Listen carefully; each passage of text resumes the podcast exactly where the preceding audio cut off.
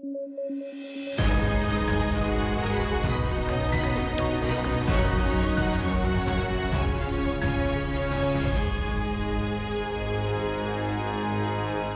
Hola, ¿qué tal? Yo soy Alexandra Ames y esto es Debate, como siempre, aquí comentando las noticias más relevantes del día junto a David Rivera y Paolo Benza. Y lo que tenemos el día de hoy, pues evidentemente son las encuestas del fin de semana, en donde la diferencia entre Pedro Castillo y Keiko Fujimori crece aún más. Es decir, la derecha la tiene difícil, es evidente que eh, de alguna manera esta estrategia del miedo no ha estado funcionando y yo diría, como estábamos comentando al inicio, inclusive que seguramente hay escasez de agua de azar en las farmacias de San Isidro, porque pareciera pues que los nervios están de punta para ciertos sectores.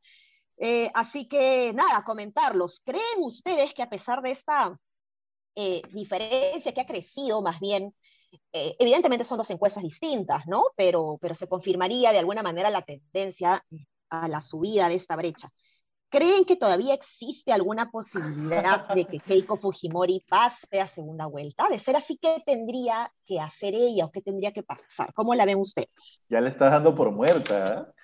Yo te diría que en el fin de semana he tenido un poco esa línea de pensamiento en algunos momentos. El problema es que en Perú ya no se puede dar por muerto a nadie, ¿no? Pero, exacto, exacto. Pero lo que pasa es que uno ve el camino por el que está yendo y no, no ve que ahí sea hacia donde tuviera que apuntar, ¿no? Es como si tuviera una gran brecha que sortear y estuviera llenando tierra en otro lado, ¿no? Yo creo, que, yo, yo, yo, creo que Keiko lo que tendría que hacer hoy es empezar a prometer, prometer, prometer, prometer pero así una lista de deseos y de promesas que, la, que, no, que, que por supuesto no va a poder cumplir, ¿no? Y al final es lo que hacen todos los candidatos, pero digamos, promesas muy, muy bien pensadas para apuntar a grupos específicos de personas. Por ejemplo, debería intentar ganarle espacio entre los maestros a Pedro Castillo. Hay mucho que prometerle a los maestros y no sé si Pedro Castillo, más allá de decir palabra de profesor, está prometiéndoles cosas concretas. No todas las bases magisteriales están de acuerdo con sus sindicatos y el, gremio magisterial es el más grande del país, todos tienen familia, todos tienen alumnos, todos tienen personas que los respetan mucho en las localidades, etcétera, etcétera, etcétera. Entonces, yo diría que Keiko tendría que empezar a prometer, si no, se va a seguir yendo para abajo, pero eso es ideal y se va a seguir acabando el agua de azar en las boticas de San Isidro, que yo ya veo gente desesperada, ¿no? De gente, ya me están empezando a llegar audios de WhatsApp de situaciones calamitosas, corridas bancarias, caos social, cosas así, ¿no? Entonces, bueno, Sí. Sí, yo, yo hasta ayer pensaría que no, pero ayer la entrevista con Mónica Delta también fue mala para Keiko, ¿no? Eh, digamos, yo la vi de la hora completa, habría visto 30 minutos, 40 minutos, porque después cambié a Castillo eh, en, cuarto poder, pero me parece que no funciona, que, o sea, que no, o sea, por eso creería que no va, que no hay forma que le dé la vuelta, no porque no sea posible.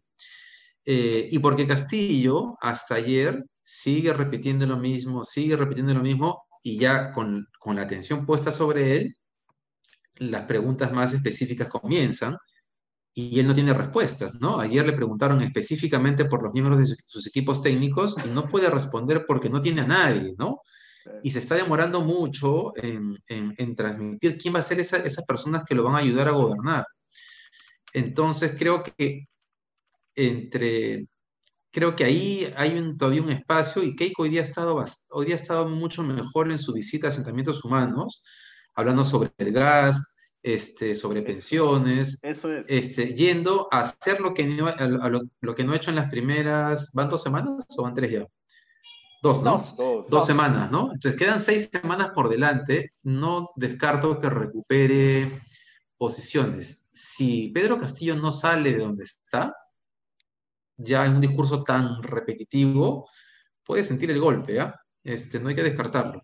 Sí, yo creo si, que... si le va a alcanzar a Keiko, pero... Sí, sí, sí. Yo creo que Castillo, el problema de Castillo también de, dentro de su estrategia política es que yo creo que se siente muy seguro, ¿no? No, no, no lo veo haciendo nuevas estrategias eh, diferentes y si bien coincido contigo, David, de que la, la entrevista que dio Keiko no fue muy buena, Lo cierto es que la entrevista, las dos entrevistas que ha dado Castillo ayer en los dos dominicales de la noche tampoco han sido buenas, ¿no? Entonces, claro, él se ha excusado diciendo, me tengo que ir, no sé si vieron la cara de Mávila desencajada cuando dijo, ¿cómo? Pero si acabamos de empezar, ¿no? Y se quedó, no, me tengo que ir, tengo otros compromisos, ¿no? Y es evidente que eh, le han recomendado que no hable más de cinco minutos porque detrás de su discurso reivindicador y, el poema de Galeano, digamos, detrás no hay, no hay más, ¿no? Entonces, eh, en la medida en que la, prensa trate de hacerles más preguntas, ¿no? Y, y, refundarse en las preguntas, ¿no? Eh, sumergirse en las preguntas, ahí eso puede jugar en contra de Castillo, ¿no? Creo que hay que esperar también a ver los debates. Yo creo que Keiko la tiene difícil, no la he enterrado, como, como dice Paolo que lo he hecho, porque efectivamente coincido contigo, nadie está muerto en política. Eh, y, además todo puede pasar, esto lo hemos comentado durante todos estos meses, eh, los tiempos electorales son gigantes, ¿no? Entonces estas cuatro semanas que quedan, seis semanas que quedan, pues ah, uff, puede pasar un montón de cosas, ¿no? Y siempre, y siempre hay esta fuerza del que empuja desde atrás, ¿no? El que está arriba siempre tiende a estancarse y a caer. Por eso yo creo que la movida de Castillo de apelar al antifemorismo como tapón era lo, lo, mejor, porque él no tiene que crecer, ¿no? Él tiene que no caer y además él tiene que contener la subida de su rival mientras pueda hacer eso, teniendo la tierra alta, creo que le va a ir bien. Eh, Keiko, tiene una posibilidad, creo, importante, eh, y trayendo lo que les dejé la, semana, sí, ya la semana pasada en el tintero, es, yo creo que Keiko tiene una posibilidad importante la nostalgia de Alberto. No sé, no sé qué tanto le puede ayudar, pero algo le puede ayudar. Entonces, si va a ir sumando y sumando de a poquitos de varios lados, eso le podría sumar. Sí, ahora, ahora lo, del, lo del padre es interesante porque en el desagregado que hace IEP respecto a las razones por las que votaría por ella, si no me equivoco, es el 40%, que es la, el, mayor, la mayor concentración del por qué votas por Keiko, es porque eh, por su padre, ¿no? Y yo sinceramente como candidata me sentiría pésima pues que la gente vote por mi padre y no por lo que yo pueda ofrecer. Ahora, ella tampoco, pues ella se, se lo ha ganado a pulso, ¿no? Porque al inicio trató de desvincularse de su padre, ahora más bien trata de acercar a su padre eh, para desvincularse de ella misma, ¿no? Porque todos hemos visto todo lo que ha hecho en estos cinco años. ¿no? El, padre está, está, en cana ahorita, está en cana ahorita parte por su responsabilidad también, ¿no? Claro. claro sí. Oye, y a raíz de eso que mencionan de la encuesta de ayer, eh, hay un, y, vinculado a eso que hablábamos de, de, la, de la campaña, ¿no? De la campaña de Castillo y de, y de Keiko. En el cuadro que, en, en, el, en del IEP hay un cuadro que habla sobre el modelo económico y dice, eh, porcentaje de la población que quiere un cambio total, 33%. Yo diría que ese 33% Pedro Castillo lo tiene asegurado. Eh, que requiere mantener el cambio, el modelo con cambios, 58%. Este segundo, el de mantener el modelo con cambios, hace cinco años era un poquito más era de 33%, es decir, es un porcentaje de la población que ha ido, eh, que ha ido creciendo.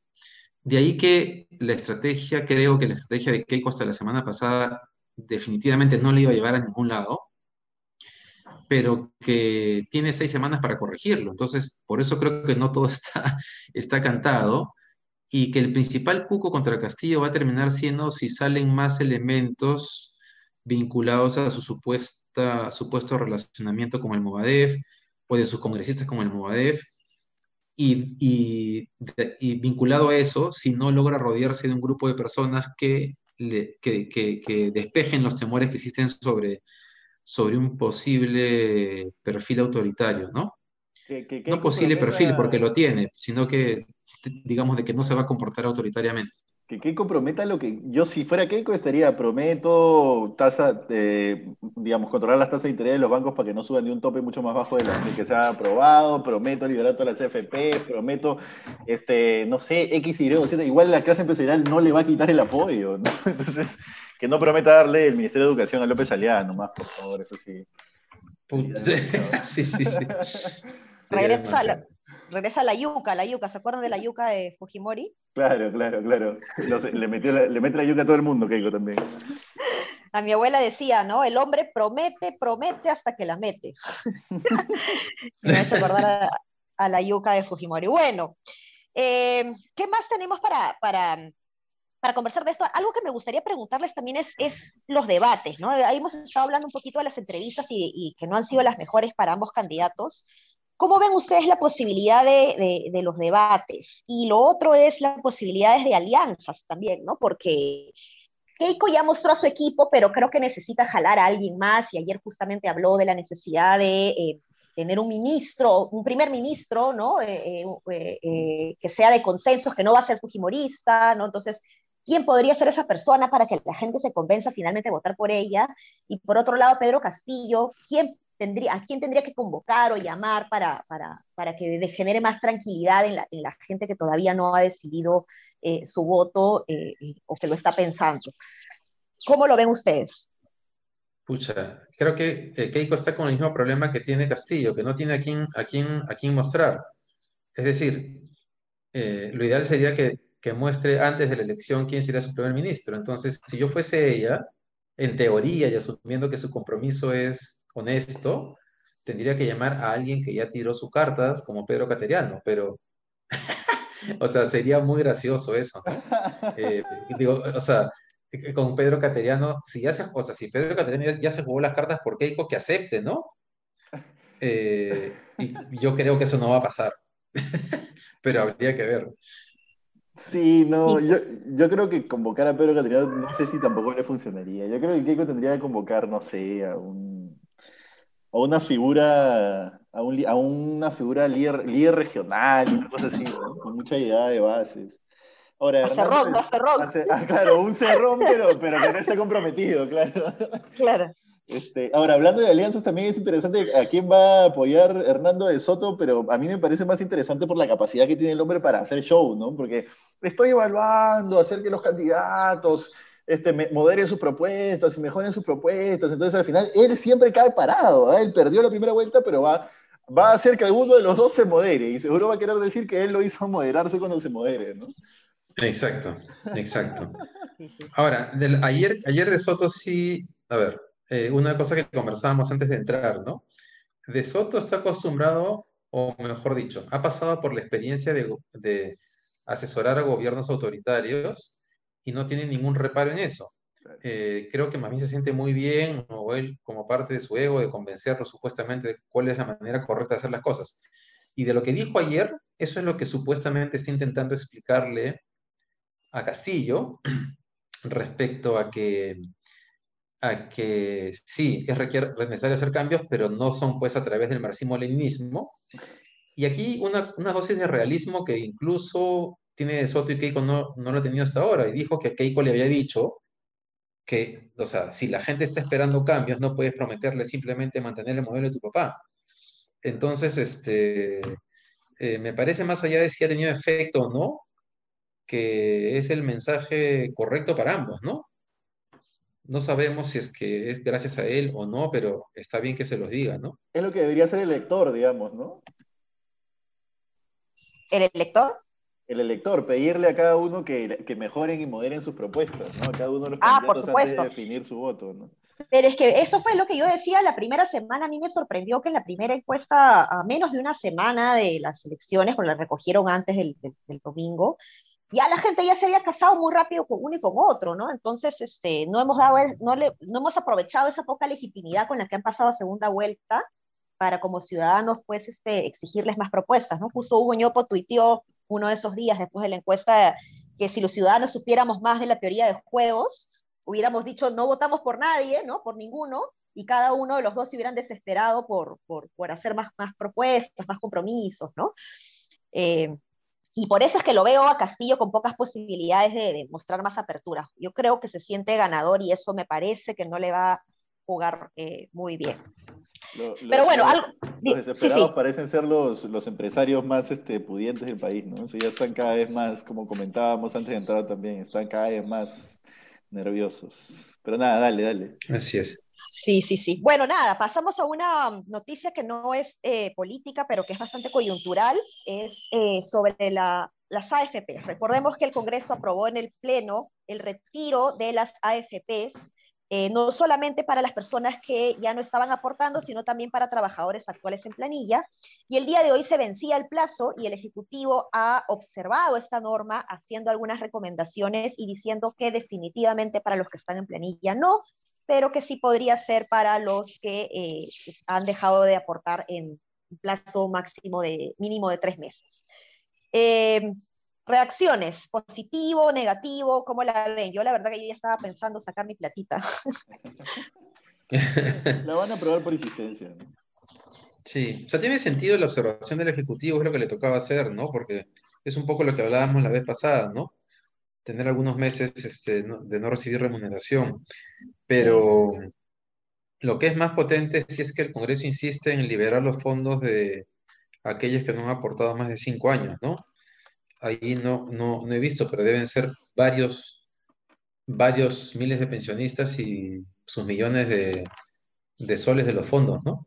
Sin decir que es una política pública acertada, yo te diría que es más acertada que la de permitir el retiro de las CTS, ¿no? Porque las CTS, como decíamos la vez pasada, solo para gente que, que, digamos, tiene una, un trabajo formal actual, al menos el que no aportó durante un buen tiempo, probablemente ya está en informalidad, al menos estás incidiendo en una población un poco más dejada de lado.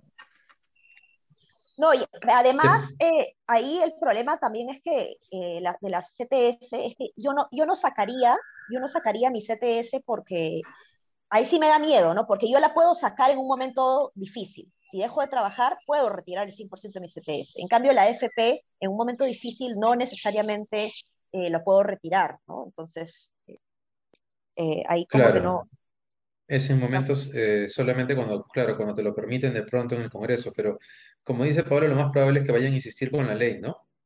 Con la aprobación pronta de esa norma. Sí, así es.